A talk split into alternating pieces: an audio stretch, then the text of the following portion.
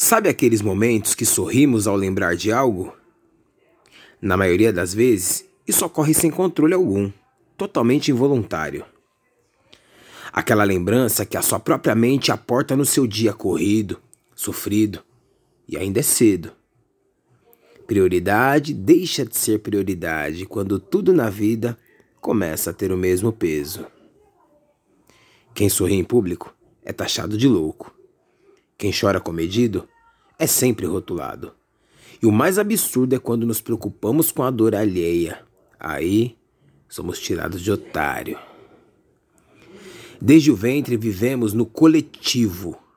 Discorda só porque não tem irmão gêmeo? Então como é que você foi parar lá? Sozinho? Mesmo sendo óbvio, por meio de analogias chucras a gente tenta acender a luz.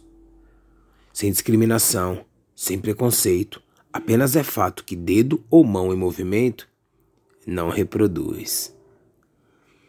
Sofrimento em dois é meio sofrimento. Alegria em dois é alegria dobrada. Eu me importo até com meus concorrentes, porque sem eles eu não seria absolutamente nada.